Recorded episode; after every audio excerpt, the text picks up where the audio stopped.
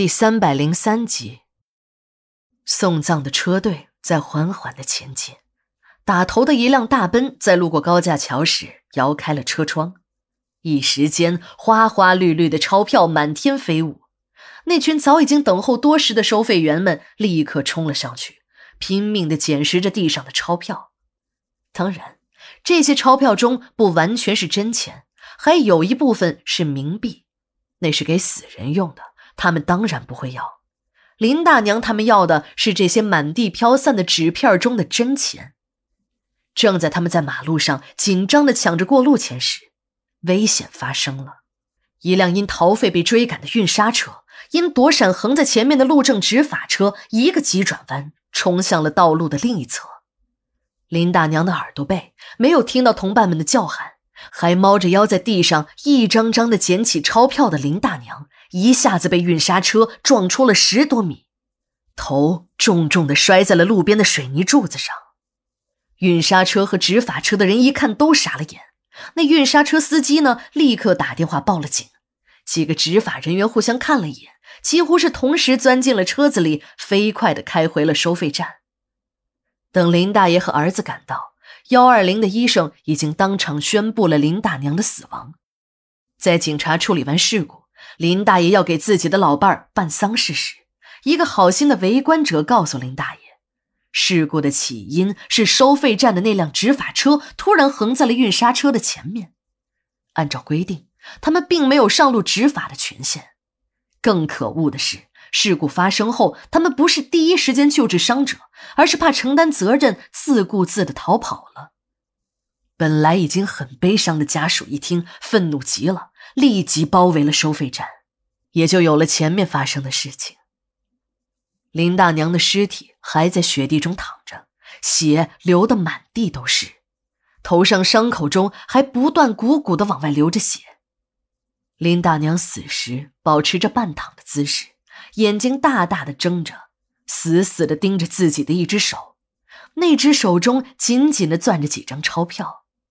可能是林大娘太心急了。还没有来得及仔细的挑选，那些钞票中还夹杂着一张地府通行的冥币。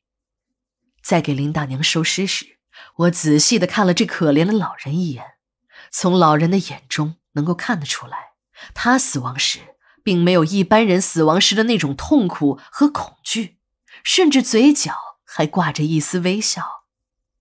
警察想把那几张钞票从林大娘的手中取下来。可两个警察费了半天的力气，竟然没有掰动这个老人的手指。这时，林大爷分开了人群，来到了林大娘的身边，蹲下身，一只手轻轻的抚上了老伴的双眼。当林大爷握住老伴手的那一刹那，林大娘那死死攥着的手突然松开了。站在一边的我，眼泪不由自主的流了下来。面对这样一个在矿上当了一辈子工人的老人，一个普通的不能再普通的女人，一个尝尽辛酸、流尽血泪的母亲，我们这个社会又应该反思点什么呢？林大娘的遗体被抬进了停尸间，林大爷还给老伴儿送来了寿衣，里里外外整整一大包，求我们给他那可怜的老伴儿换上。林大爷还不住的念叨着。自从两个人下了岗，已经有好多年没有穿新衣服了。这一次，自己花了高价买了最好最贵的新衣，他不能看着老伴儿临走还穿着那些打着补丁的旧衣服。火化室里取暖的同事们都被请了出来，是被两个警察客气的请出来的。火化室是殡仪馆的核心部门。这里除了我们殡仪馆的工作人员可以自由的出入，再有就是一些直接相关的丧户家属，而其他的人是不可以自由出入的。毕竟这也是一种行业秘密，有些地方还是不方便直接展示给公众的。看着同事们都从火化室里走了出来，竟然连我的徒弟小赵也被请了出来，我很奇怪，到底发生了什么事儿？几个火化工全停了工。七哥跑到我的身边说：“馆长让我和老王到火化室处理一下特殊业务。”我正要问问七哥是什么事儿这么重要时，七哥已经跑出了停尸间，去找在值班室休息的老王去了。